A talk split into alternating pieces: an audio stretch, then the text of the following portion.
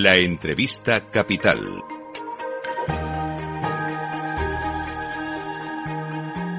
Luis Vicente Muñoz. Hay dos claves importantes ahora mismo en la economía global para monitorizar los mercados y cómo marchan las cosas. La primera es la gran pelea contra la inflación que libran los bancos centrales de todo el mundo. Y la segunda es la reapertura de la economía china, de la segunda economía del mundo.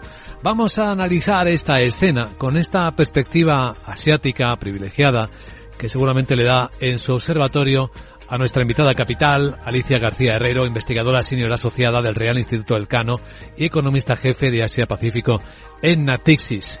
¿Cómo estás, Alicia? Muy buenos días. Buenos días. Bueno, en el análisis nos tenemos que hacer la pregunta que el Banco Central chino no ha respondido hoy en su informe trimestral. ¿La reapertura de la economía china ¿Es verdadera? ¿Es fuerte? Eh, ¿Tiene sustancia detrás de ella o todavía no estamos muy seguros? Yo eh, contestaría y voy a hablar despacito porque sé que la conexión no es muy buena. Eh, yo diría que el impacto sobre el consumo es real, es importante.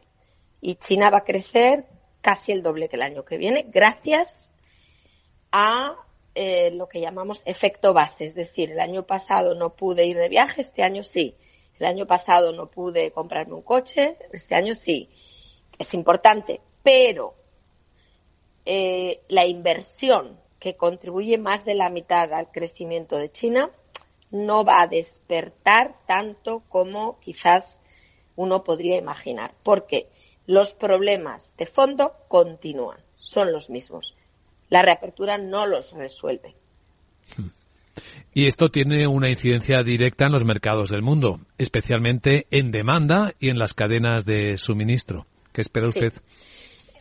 Entonces, para nosotros, lo más importante es que ese consumo no sea excesivamente fuerte. Parece mentira, pero porque no vamos a exportar a China ya en el 2021 cuando China creció un 8%, mucho más de lo que esperamos ahora, China casi no importaba de Europa, porque ha cambiado su modelo.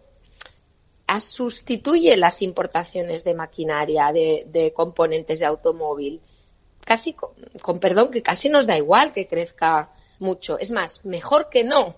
Y digo por qué, por la inflación, por la inflación.